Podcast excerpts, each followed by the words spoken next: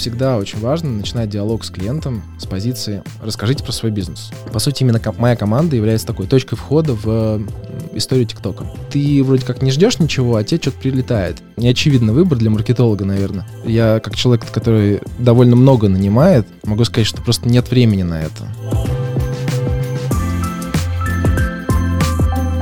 Привет всем! Это подкаст «Мама, я в рекламе». С вами Юрий Долженко, 34-й гость программы, любитель вина, э, участник Нью-Йоркского марафона и большой фанат индустрии, в которой работаю. То есть реклама. Ура, ура. Э, значит, друзья, э, это Татьяна Протонина, и Юрий просто под моим давлением попро... сказал, что он участник Нью-Йоркского марафона, потому что я тоже хотела похвастаться, что я бежала его в 2019 году, а Юрий в 2018. С нами еще Анна Яршева. Всем привет, а я тот человек, который не бежал марафон, я стараюсь следить за чужим здоровьем и развиваю фарму в маркетинге. Отлично. Друзья, не забываем подписываться на наш подкаст э, везде, ставить сердечко в Яндекс Музыке, писать комментарии в iTunes, подписываться на наш Инстаграм, Фейсбук, Телеграм. Ссылки мы все оставим в описании. Итак, Юрий, давай пойдем по порядку. Расскажи, пожалуйста, как ты попал в рекламу? Um, да, хороший вопрос. В рекламу я попал, э, наверное, даже с институтской скамьи. Э, дело в том, что учился я в Плехановской академии на общеэкономическом факультете. И это вот э, то направление, где нужно было выбирать специальность, направление, то есть на там, условно посередине учебы. И когда я задавался вопросом, а куда я действительно хочу пойти, маркетинг, финансы, э, там, бухучет или еще куда-то, эм, я понял, что мне нужна какая-то практика для того, чтобы осознать, ну, там, хочу, не хочу. Плюс на меня повлияла очень сильно книжка, которую написал, э, по-моему, Кевин Робертс, что ли, это основатель агентства Сачи Сачи. Когда-то он работал в Прокторе. Э, эта книга называется «Love Marks». Э, я ее, честно говоря, перечитывал раза четыре или пять, э, так вдохновился. Можно сказать, э, эта книга во многом повлияла на мой карьерный путь. То есть я прочитав ее, послушав э, мнение своих друзей, коллег, э, старших по цеху, что называется, э, понял, что хочу попробовать. И первым местом работы моим стал, стал Росгострах, компания Росгострах. Такой неочевидный выбор для маркетолога, наверное. Этого даже не было в твоем резюме. Это было так давно. Сейчас не про мой возраст, а это было действительно давно. Э, просто пошел э, работать еще на втором курсе, и вот э, Росгострах случился на втором курсе института. Поэтому пришел даже не в маркетинг, но, очевидно, пришел с задачей перейти в маркетинг через какое-то какое время. Вот. И занимался я тогда стратегическим маркетингом. Это был даже больше похож на, на самом деле, аналитику. По сути, были аналитика для всей компании. Но понял, что э, все равно какие-то там, зачатки маркетинга были. Э, плюс ко всему был еще руководителем отдела стратегического маркетинга Максим Поташов, если знаете, магистр в «Что, где, когда». Ничего себе. Да, это Ого. очень крутой чувак. И так постепенно вдохновлялся маркетингом, выбрал, соответственно, направление маркетинга в институте. Дальше случилось ЭФС, где я в большей степени работал тоже с, с, там, связано с аналитикой, но это был такой отдел стратегического маркетинга, где мы помогали приземлять продукты правильно в ритейле, вот, оптимизировали работу э, э, селзов, вот, а, работу там, многих других функций, которые были связаны так или иначе с э, продуктом и вот этой цепочкой продаж. После Unilever, вот, где уже действительно, наверное, первая моя работа, где был трушный маркетинг, вот, и реклама в том виде, в котором мы все ее знаем. Э, начинал я работу с такого очень крутого бренда Axe, э, как специалист. Э, со временем вырос и стал заниматься там многими другими брендами. Вот. А сколько нужно времени, чтобы вырасти в Unilever? Потому что я думала, что в больших компаниях типа Procter и Unilever растут годами. Mm, ну, я бы сказал так, все зависит. Индивидуальная история, э, индивидуальный подход каждому. Э, вот. Но у меня заняло пару лет, Э, вот. Там, в общем, в общей сложности в Unilever я проработал 5 лет. Вот. По ощущениям это было прям, что занимался абсолютно там, разными вещами, потому что каждый год это какие-то там, новые бренды, новые челленджи. Вот. Плюс ко всему я работал не только на Россию, на Украину, Белоруссию, то есть там три рынка условно, и в разные годы разный фокус на эти рынки. Вот. Но так или иначе, да, это там, разные продукты в направлении personal care. А, вот. И это как бы сформировало, закрепило мое отношение к маркетингу, то, что это очень крутая э, штука, где я хочу развиваться. Но в то же время я работал э, с брендом Max, который был самый инновационный с точки зрения цифровых медиа и продуктов, которые мы использовали. И э, это породило во мне какую-то новую стезю, направление, которое я ушел э, с глубиной, с головой, что называется, и откуда не вылезает до сих пор. Это digital, цифровые каналы. Вот. Э, и как, как раз после Unilever случилась такая неочевидная история для, люб, для любого маркетолога. Я ушел в агентский стартап, вот. Знаю, что сейчас люди э, там, активно экспериментируют и с консалтинга в рекламу, наоборот и так далее. Тогда она, мне многие крутили пальцем виска, говорили, зачем тебе это надо, это очень нестабильная, неочевидная история. Вот. И в итоге проработал в э, агентстве год, RTA, э, дико благодарен этому опыту, потому что во многом посмотрел, как функционирует э, это направление агентства изнутри. Особенно, когда ты создаешь его, можно сказать, с э, нулевой базы, да. А скажи, просто, с какой позиции ты ушел из Unilever? А, ну, я отвечал за группу брендов, вот, как э, лидер направления, групп бренд-менеджер, там по-разному. Mm-hmm. Вот, э, перешел э, в агентство на позицию э, Head of Accounting или аккаунт-директор. Вот. Но, по сути, нужно было заниматься всем. Да, я как человек, который работал вместе с Юрой, именно была подчиненной, между прочим, вот вам интрига. Могу сказать, что когда ты работаешь на заре агентства, то нужно делать все. И, и медиапланирование, и продакшн, и accounting, и presale, и upsale, и так далее. Поэтому, а да. Кто тебя позвал туда? Наш общий друг Боря Рыс. Борь, привет. Вот. Э, на этапе создания и роста активного любой компании требуется так называемый journalistic type of skills, э, когда ты занимаешься многими вещами одновременно. И э, это дико круто, круто с точки зрения прокачки многозадачности. Вот. Плюс когда ты строишь продукт, развиваешь команду, строишь команду одновременно, пытаешься Э, заниматься наймом, э, там, частично занимаешься финансами, PNL, там, компании и так далее, это например, делать одновременно тяжело, но необходимо э, для того, чтобы понимать, как работает компания изнутри, разные функции. И повторю, очень рад, что такой опыт у меня случился. Хоть и не задержался долго в агентстве, но после случился Google, я бы сказал так, без Э, моего опыта в агентстве, навряд ли это бы случилось. Вот. А Кстати, как он мой... случился? Ты сначала ушел и из агентства, а потом нашел Google, или это произошло как-то одновременно? Не-не-не, э, это случилось параллельно, я бы сказал, потому что мой тогдашний босс по Гуглу, э, Сашка Банишвили, Саша, тоже тебе привет, вот, он пригласил меня попробовать, собственно, пройти интервью, я, я прошел, через какое-то время меня взяли, Хотя для Гугла интервью в, э, там, длиной в три месяца, в полгода, это вообще совершенно нормально. У меня это заняло примерно три месяца, вот что расскажи, быстро довольно было. Да, про собеседование в Google ходят легенды, на самом деле, о том, что это какая-то такая процедура довольно сложная, люди идут к ней поэтапно, и, и даже на самых последних этапах, возможно, легко срезаться. Расскажи, как проходит собеседование в Google. Ну, если честно, это, конечно, опять же, супер индивидуальная история, потому что я сам активно нанимал в Google, я знаю, как это все происходит. Э, в компании очень э, как это, очень поставленный процесс найма. Есть четыре интервью, которые на разные типы лидерства. Есть какая команда, которая собирается по каждому найму, условно, это разные люди, они составляют такую некую рекрутинговую панель. э, и фидбэк каждого человека важен в итоге в принятии решения. Каждый человек имеет равный голос, условно, вот в цепочке принятия решения, что самое главное. То есть не хайринг менеджер решает условно, а вот все люди, которые увлечены.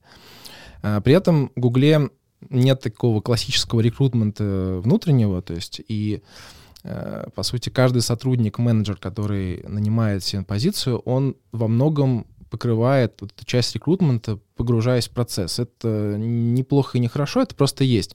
Вот. Но, опять же, прокачивает очень сильно э, э, понимание, кто тебе нужен, потому что в Гугле, как и во многих компаниях подобных, нет Э, четкого описания, что вот мне нужен для такой-то позиции, например, э, такой-то set of skills, условно. Это супер индивидуально в зависимости от там, клиентов, которым будет человек заниматься, индустрии, которую развивать и так далее, и так далее. Поэтому э, невозможно сказать, что какие-то этапы были провалены там, людьми потому-то, потому-то, супер индивидуально. Вот. На этом строится, в принципе, процесс найма в Гугле. Вот. А как найти, как вообще устроиться в Google можно? Есть открытый источник, это сайт Гугла, а, по-моему, он называется careers.google.com. И там можно выбрать локацию, ну, собственно, посмотреть все вакансии. Причем опять же, зная, как это все устроено изнутри, когда позиция появляется, она тут же публикуется вот на этом сайте. То есть нет никакого секрета и там скрытых позиций. Конечно, бывает внутренний только хайринг, и это тоже во всех компаниях случается, но он, наверное, процентов 5 от общего найма, поэтому э, смотрите этот сайт. Можно подписаться, кстати, на локацию определенную. Если позиция появляется, тут же приходит уведомление. Вот такая волшебная функция. Так, и, э, а дальше? Да, дальше что происходит? Ну, дальше э, нужно будет э, выслать резюме. И ждать, и ждать. На английском только. А что нужно, что, как нужно составить резюме, чтобы... И думаю, просто как, как нужно ждать? Um, так, моя рекомендация исходить из того, чтобы весь ваш опыт и то, что вы хотите сказать компании, уместить в, на одну страницу. Вот, одну страницу. Просто больше никто не читает. Я, как человек, который довольно много нанимает, могу сказать, что просто нет времени на это вникать. Я смотрю очень-очень поверхностно резюме и э, буквально там пару пару каких-то вещей цепляют условно. И вот попробовать запихнуть на одну страницу именно цепляющие штуки, чем-то, чтобы удивить. Вот. Хорошо, окей. Сколько, получается, вот Кубанишвили было, потом были еще какие-то несколько собеседований. Можешь про них рассказать коротко, чтобы ну, просто слушатели понимали, как попасть все-таки в Google? Э, да, обычно в Гугле помимо hiring э, менеджера присутствуют э, какие-то кросс-функции, которые оценивают либо лидерство, либо там, аналитику. Вот, есть еще такой тип интервью, как Googliness. Это насколько человек подходит вот ментально mm. под ту, не знаю... ДНК. ДНК компании, да, ну, условно есть такой вымышленный тест аэропорта. Если вот э, сотрудникам придется остаться в аэропорту на несколько часов, самолет рейс отменили условно, насколько будет комфортно э, тебе вот, внезапно вот такое вот э, такая встреча и э, зависание на несколько часов. Ну, это я сейчас абстрактно говорю, но тем не менее это, это важный момент, особенно когда приходится работать э, очень там, глубоко над какими-то проектами. Э, безусловно, этот cultural fit, он, он очень нужен. В Гугле, просто скажу так, как и во всех, наверное, IT-компаниях, невозможно сделать такой срез, что вот люди вот такого типа, вот такого плана. Конечно, они Diversity. попадают Конечно, да. Они, конечно, попадают в э, какой-то смысле вот эту мясорубку корпоративную, что э, людям э, ставят планку, ниже которой они не опускаются с точки зрения перформанса, подхода к задачам и так далее. Но вот эта некая уникальность, идентичность, она, безусловно, остается. Люди совершенно разные, с разным опытом, с разным восприятием жизни. То есть, ну, это нормально. То есть каждый привносит в культуру компании что-то свое. Просто э, насколько действительно это можно сделать там, органично, обще, не нарушая какую-то общую динамику. Это тут важно. А есть там какая-нибудь система оценки э, работы сотрудника, после которой можно сказать, что наш э, искусственный интеллект все проанализировал и решил вас уволить? Ну, пока такого нет. Пока так, пока. То есть планируется. Кто знает, что будет Просто ты сказал, что есть там мясорубка, все вот эти дела, и интересно, вот э, как, как э, может быть, процесс выгорания там э, случается, и это отслеживает компания. Просто такие гиганты, как Google, очевидно, следят и за diversity, и за психологическим состоянием сотрудника, и за его эффективностью. Вот есть какие-то системы такие.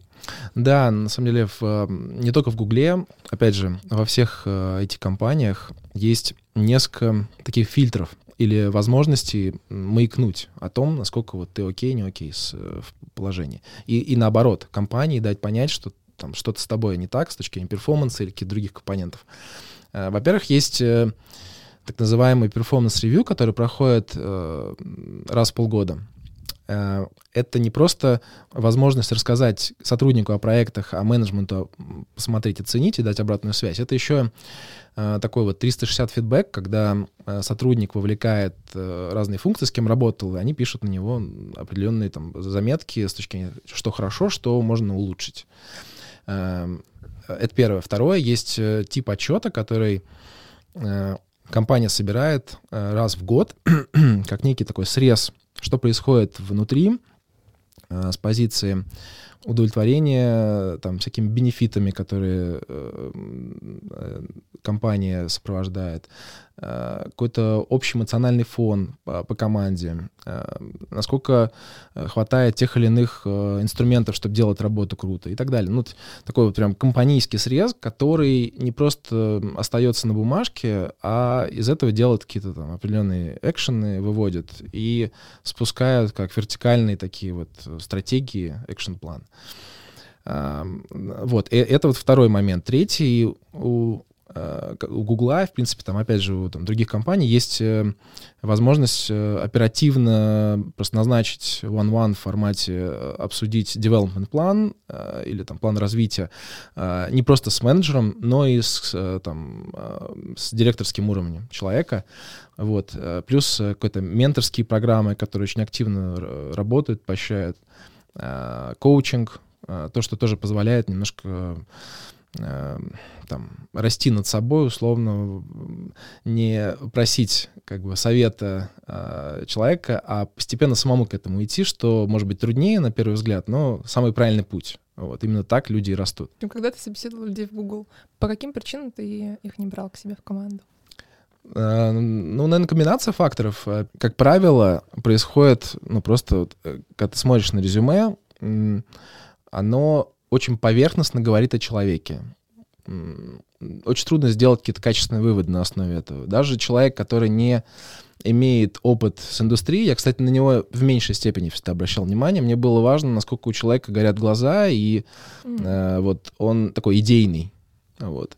Это важнее, на самом деле, гораздо, чем э, опыт, потому что э, опыт приобрести довольно легко. Ты просто работаешь с индустрией три месяца, и это достаточно хорошее погружение для того, чтобы там, схватить основные штуки. А вот, э, э, извините, такое вот шило в заднице, оно как бы есть не, не у каждого. И обычно на интервью видно просто, насколько человек драйвовый, он, он готов эм, быстро погружаться, выпрыгивать из штанов иногда, в хорошем смысле, чтобы сделать. А, И э, вот второй момент, э, насколько он э, может э, э, круто выстраивать тут слово storytelling, сори, да, э, м, свой, э, свой какой-то пич, я не знаю, историю, рассказ, э, неважно о чем, даже иногда о том, что как бы он не знает. Потому что я помню на моем одном из интервью в Гугле, до сих пор помню, меня, просили оценить рынок контекстной рекламы. Я вообще не знал цифры. Мне сказали, но это и не важно. Просто попробуй к этой цифре прийти. Вот как ты бы посчитал это? И это открытый вопрос, он интересный, цифра была не важна. Мне кажется, даже э, человек, который спросил эту цифру, он тоже не знал ответа, но ему было важно, как бы я пришел к этой цифре. И вот э, такие вопросы э, очень интересно задавать людям, и особенно интересно думать, э, слышать, как они доходят до него. Вот э, в открытых вопросах проявляется та самая да, логика, желание думать, вкрадчивость какая-то, важность деталям и так далее. Вот все эти компоненты. Хорошо. А что ты делал в Гугле именно? Чем ты занимался?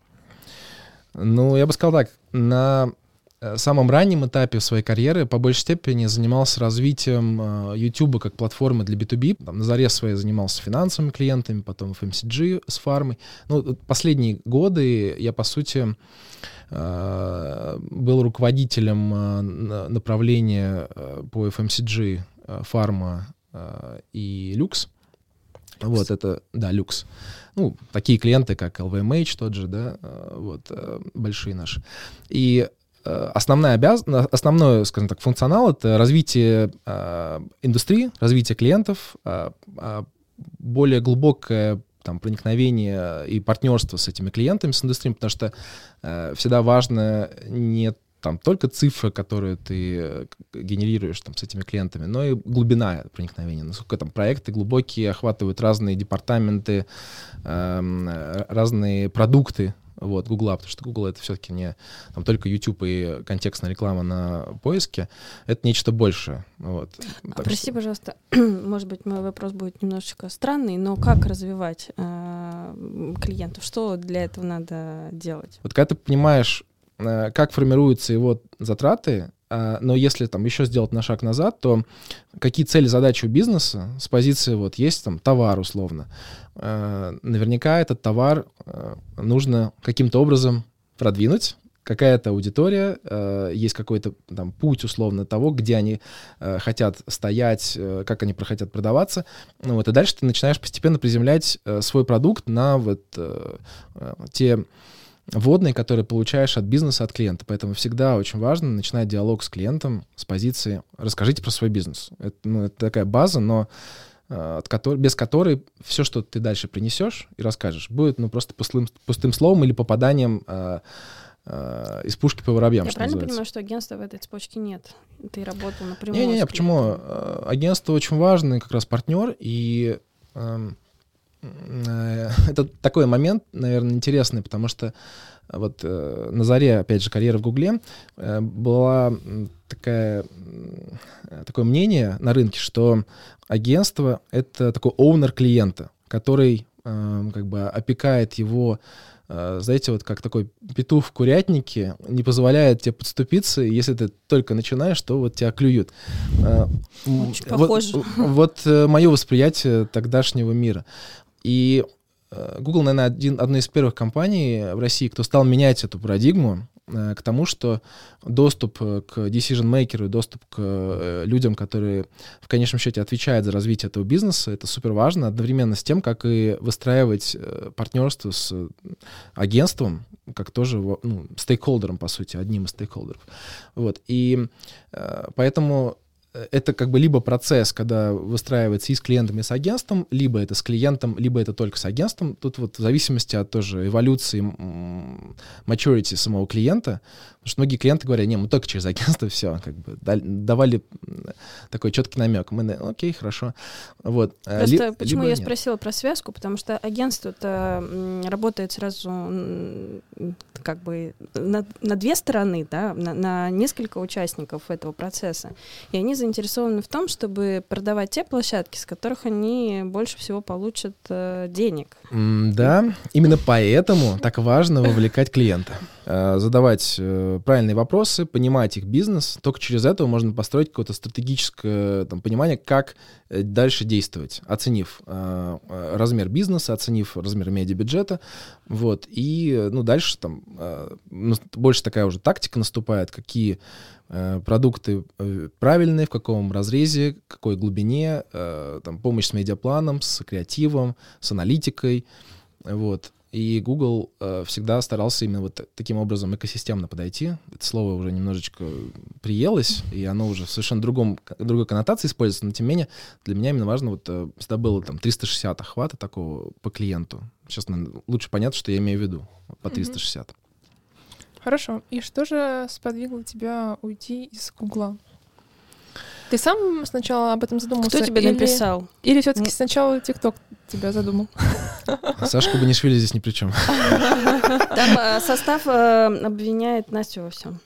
А, да. да не, у меня так получилось, что с ТикТоком была достаточно длинная история. первое предложение э, уже на уровне оффера мне сделали аж за год до того, как я вышел.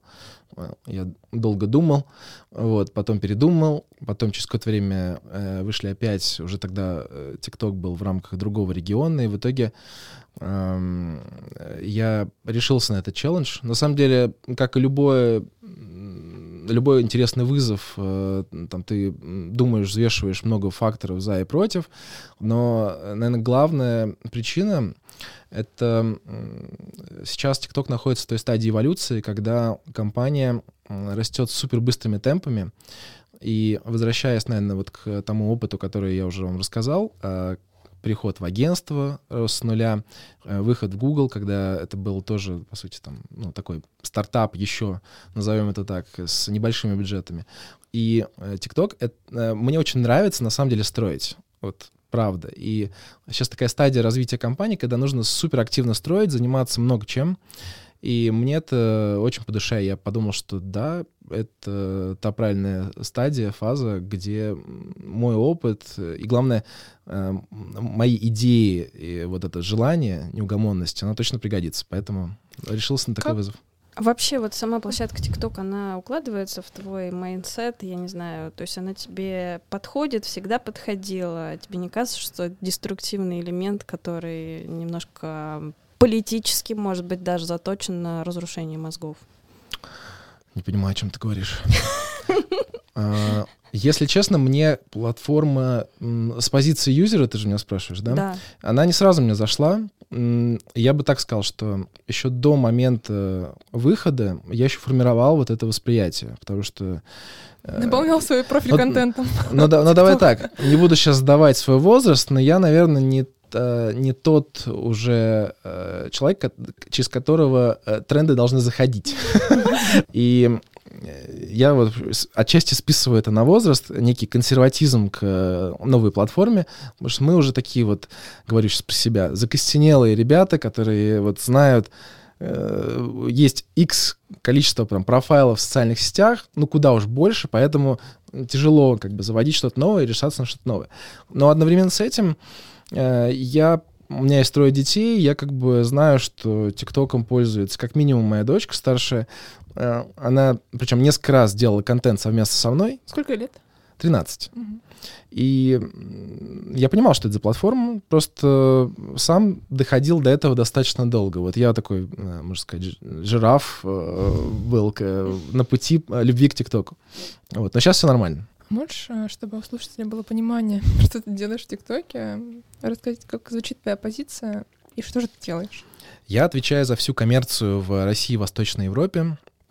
Э, это все направления бизнеса с точки зрения вертикалей. Это агентства и э, это партнеры, которые там, так или иначе могут нам помогать в монетизации. Это, кли... это не клиент. Это клиенты, агентства, партнеры, ну да, угу. как-то так. Хорошо. Платформа. У тебя есть, наверное, команда. Ты можешь сказать, сколько у тебя там человек? А, вот к сожалению, таких данных... Коммерческие. Да, это очень коммерческое. Но команда супер большая, правда большая. И там, наверное, разные отделы. Кто-то работает с агентствами, кто-то с клиентами. Да, да, конечно. Эм, значит, в моем видении команда, которая работает эм, э, с разными индустриями, в первую очередь, да, клиенты, агентства. Э, есть огромное количество э, функций, которые помогают в данном случае нам развивать бизнес и клиентов, эм, где мы работаем совместно над этим. Но по сути, именно моя команда является такой точкой входа в историю ТикТока. Супер. А подскажи, пожалуйста, ведь в ТикТоке сейчас не очень э, широкий ассортимент, так скажем, рекламного инвентаря. Э, что вы продаете сейчас? Как развиваете клиента? Спецпроекты типа Сбера или что это? Ну, под э, не очень широкий инвентарь я бы тут поспорил. Поспор. Да, потому что ТикТок это уже 40 миллионов, больше 40 миллионов э, месячной аудитории. Это, Русскоязычной. Да, в России, только в России, по данным Медиаскопа. Э, по нашим внутренним даже еще больше, но просто Медиаскоп с задержкой небольшой мерит, поэтому это платформа номер два с позиции watch time после, после YouTube. YouTube. После YouTube. Это гигантские цифры.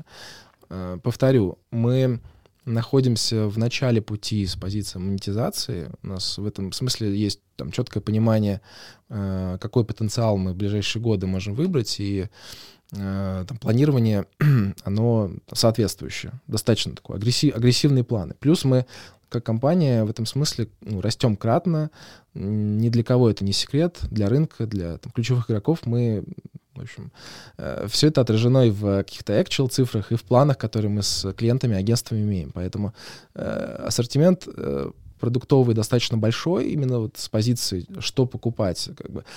Мы, конечно, исходим из некой воронки продаж, от охвата, условно, до конверсии. И э, есть там масса решений, в общей сложности там, около 15, э, которые позволяют там, те или иные моменты закрывать. Поэтому в этом смысле я считаю, что у нас супер широкий ассортимент. Есть, в принципе, направления, которые мы будем активно развивать, типа как коммерс, для нас это как раз одно из там, ключевых направлений. Но в остальном у нас все неплохо. Сейчас у нас э, достаточно большая доля э, резерва, но она меньше 50 уже процентов. Вот, аукцион — это значимая часть. И по нашим оценкам аукцион будет э, уже даже там, в этом году 90% mm. плюс. То а есть стратегия как бы на аукцион, естественно. Есть клиенты, которые аукцион закупают самостоятельно через свой кабинет? Или таких еще нет? Пока И... нет, но это в планах. Пока агентство помогает всегда. А, с точки зрения in-house байинга такие клиенты появляются. В этом году уже, уже да, есть первые кейсы. Не думаю, что это как ближайший год такая супермассовая история, э, потому что не все пока, ну, далеко не, не многие достигли такой стадии развития, как клиенты, чтобы э, осуществлять именно байинг на своей стране. Вот. Но такие есть, да. Так, и хорошо. Значит, ты работала в Гугле спокойно себе. Ты уже понимал, что ты засиделся там, или еще нет? Вот на тот первый офер, который ты год э, морозил. Откуда взялось слово «засиделся»? Я о нем ни разу не говорил. Это я подталкиваю тебя к правильному ответу. Э, я бы так сказал, что когда наступает фаза, когда тебе все понятно и, э, скажем так, когда ты на секундочку понимаешь, что окей, вот ты сейчас можешь выйти, и компания, и команда будет там, примерно э, все так же успешно выполнять. Это, это та стадия, когда тебе что-то нужно менять. Либо внутри, либо переходить. Так, так получилось, что я не рассматривал какие-то варианты отъезда. Вот. Релокации. Релокации, да. Отъезд. По-разному можно понять, ну спасибо. Вот. Э, и поэтому мне в данном случае был более релевантен переход куда-то вовне. Вот. Поэтому так. И ты сам не искал работу, тебе постучались, как, когда пылесосили рынок? Я, я да, я, я не активно искал работу. То есть, как бы это такой момент, когда э, ты вроде как не ждешь ничего, а тебе что-то прилетает. И вот тут, кстати, как одна из рекомендаций, я просто знаю, что очень многие, э, э, сам смотрю людей, и многие говорят, мы вообще ничего не рассматриваем, ну просто не стучитесь к нам и все такое. Я сейчас так говорю, наконец-то. Да? Если честно, я сам таким был долгое время. Э, я считаю, то есть мое мнение, что нужно быть просто любознательным, в этом смысле. Для меня это чисто любознательность, потому что как бы когда тебе что-то предлагают, э, это не значит, что ты подходишь под это. Это то, что люди тобой интересуются, и э, для любого человека это ну, некий опыт просто поговорить. А я поговорить люблю, поэтому в этом смысле я ну, как бы не отказывал, э, вот, особенно последний год, то, что просто ну, пообщаться, да, там, узнать, какой интерес ко мне и так далее, узнать, как бы, как работает компания. Кстати, это всегда полезно вообще через интервью Э, я знаю, что многие этим промышляют, через интервью э, узнавать, как работает та или иная компания. Вот. Конкуренты что и, делают? И, и как в одну, так в другую сторону, поэтому... Слушай, возвращаясь э, к ТикТоку, а подскажи, пожалуйста, влияние Китая вообще каким-нибудь э, образом оно существует вообще или нет? Ну, мы как бы китайская компания, поэтому... Да ну, Алиэкспресс тоже был какой-то когда-то китайской компанией, а потом дела изменились, и теперь, насколько я знаю, влияние Китая да, минимальное. Мне кажется, Алибаба всегда была китайская, Алиэкспресс это была дочерняя история между Ну, там какая-то сложная схема, но тем не менее сначала было влияние, а потом нет. Э, как китайцы на вас влияют? Давайте так, я считаю, что вот находясь внутри уже компании, кстати, вчера у меня было три месяца, у меня формально закончился испытательный срок. Я тебя поздравляю. Да, вот у вас, к сожалению, нет нечего выпить, отметить. Надеюсь, вы исправитесь сразу после интервью. Вот. И э, могу уже по вот этим итогам трех месяцев, трех месяцев сказать, что, э, наверное, TikTok — это самая интернациональная компания, которую я только знаю. В принципе. Почему? Эм, э, знаю не понаслышке, что как бы и в Гугле, и в том же Фейсбуке это все-таки американские компании, для которых американский рынок — это там 50% общего ревеню. Это супер важный рынок, от которого все идет. TikTok в этом смысле абсолютно другая история, потому что TikTok как продукт э, — это э, социальная сеть для всего мира, кроме Китая. У Китая есть там свой собственный э, TikTok, условно. И при этом американский рынок, он супер значимый, он большой, но это не 50%. Часть менеджмента сидит при этом в, Нью- в Нью-Йорке, в, ну, в Америке, и э, так или иначе, то есть это очень такая значимая диверсификация с позиции там, разных функций, э, разных э, там, decision-мейкеров, поэтому э, как вот с точки зрения рынков влияния, так и с точки зрения менеджмента это очень-очень ну, разрозненная история. И Китай там, не может не влиять, но я, я не чувствую там какую-то большую руку влияния со стороны э, одной страны, я бы так сказал. Mm-hmm. Хотя я очень приближен к топ-менеджменту, понимаю, как строятся процессы. Получилось? Все Сколько хорошо? у тебя было интервью? Вот ты пообщался с HR, который из Китая с тобой созванивался, видимо. Дальше что сказали? Ну, не, несколько интервью. Тут э, был, были интервью с региональным менеджментом, которые м, важные тоже decision-мейкеры для этой позиции были, поэтому... Э, Я слышала от mm-hmm. других э, игроков, нет, от других э, людей, кто работает в ТикТоке, сотрудников, что некоторые, например, ждали долго китайского менеджера, который должен был приехать сюда и пообщаться или что-то такое. Вот у тебя был какие-то такие моменты? Мне намекали, что мне нужно говорить по-китайски, вот, э, в момент выхода, но не подготовился. Не, на самом деле я не знаю, что там ожидалось э, до меня, вот, но пришел именно я. Тестовое задание было? Тестовое задание... Рилс сделать, простите. Э, вот это, кстати, хороший момент. Который стрельнет. Причем рилс. Хороший момент. Не, мне, мне, у меня был на одном из интервью, э, скорее, э, вот меня просили попробовать разложить Эм, за счет чего э, TikTok добился там той или иной популярности и как бы что уникального в контенте. Это не подразумевало, что я сделаю этот контент, но нужно было проанализировать. Это вот такое некое домашнее задание, которое мне намекнули, что это, это спросят. Вот. И э, это было ну, частью, может быть, вот какой-то там э, тестового задания, но да, прямо вот Reels, ничего и такого. И ты такой, как обычно в ТикТоке, пальчиком так, один, следующий кадр два.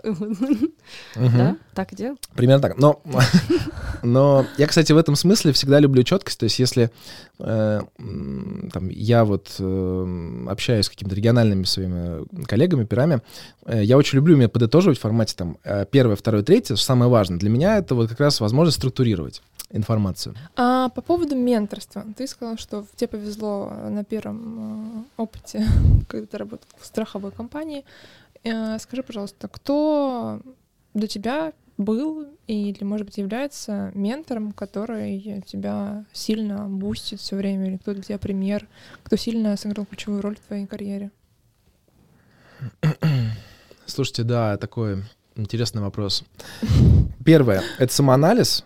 А, второе. А вот конкретнее самоанализ. Что вот прошел год, такой сидишь и говоришь, я, значит, нахожусь в этой точке. Что, какие там вопросы ты задаешь себе? А, смотри, я пытаюсь а, как, как бы рисовать себе Э, несколько лет планы, э, смотрю, что достигнуто, чего нет. А иногда делаю какие-то промежуточные срезы, просто насколько... Причем не только в работе, это, в принципе, касается и хобби, и там каких-то других моментов.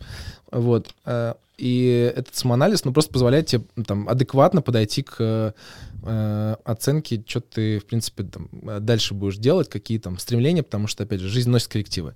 Вот. И, и для меня это, знаешь, в большей степени даже процесс, когда я что-то себе запланировал, это может э, сидеть на плече, как вот у меня ассоциация обезьяны, иногда просить банан условно или там э, напоминать о себе. И вот просто необходимо иногда ее стряхивать или говорить, что нет, это сейчас не важно по, по тем-то причинам, э, и освобождать свою голову вот от каких-то мыслей, которые периодически возникает, что это нужно было сделать, это нужно было сделать и так далее. Кажется, мне стадо ведь обезьян. Стряхиваю. Вот. Ну, это первый момент. Хорошо. Второй, как я уже сказал, это э, вот комбинация информации, которая вливается. Кстати, подкасты для меня один из э, очень мощных источников э, информации и вдохновения сейчас. Что ты слушаешь? Я слушаю... Так, сейчас самый популярный для меня подкаст — это «Мама, я в рекламе». Вот. Э, Не, кстати, пару выпусков э, слушал, очень... Вы большие молодцы. Э, э, Я, смотрите, я очень много слушаю про что-то такое футуристическое. Мне нравится э, Трепси Бранта, например, ну вот какие-то такие штуки, которые М. э, авторские, и с другой стороны есть возможность э, э, немножко поговорить про там, технологии, про э, фу- футуристику так или иначе, заглянуть э, слегка в будущее и, может быть, где-то э, там открывает чакры к новым идеям, мыслям, потому что там через э, мысли через призму будущего, как бы это ну, для меня э, там немножко переоценка как бы тех ценностей, которые есть сейчас. Вот. И, ну, может быть, изменение а, как раз этих вот э, ценностей и привязки к ним. А, Название подкастов. Стрёпси Бранта. Еще. Ам, Сибрант — это маркетинг мно- директор мно- Яндекса. Да. По-моему, там за стратегию отвечает, Ну, если не ошибаюсь. Был да, маркетинг давно совсем. Э, Слушай, э, очень а, активно слушал какое-то время, как же называется там, сейчас скажу, Борис Преображенский, по-моему, А, «Практика Days». Да, да, да. Э, Прям вот классные практические какие-то идеи мысленные там, на тему икомы и не только.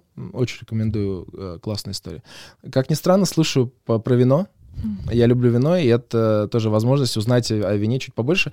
Менторство — это для тебя самоанализ, а, восприятие какой-то Это комбинации вне, т- внешней информации, да. И главное, это такой фидбэк дорогих мне людей, э, э, членов семьи, э, людей, ну, там, моих друзей, которые, ну, или коллег в том числе, не всех, а именно вот те, кто для меня действительно там составляет костяк э, мнения, кому я прислушиваюсь и э, кто действительно влияет на те или иные какие-то, мо- может быть, э, решения. Вот.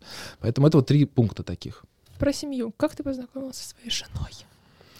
Я познакомился на вечеринке. э, Это была, по-моему, одна из вечеринок «Измени сознание». Э, Вот. Но, но не э, как бы то измени сознание, условно, в странах, а какая-то тусовка здесь. Автопати? Автопати, да, что-то вот такое. Для тех, кто не знает, изменить сознание — это достаточно крупная вечеринка среди рекламщиков.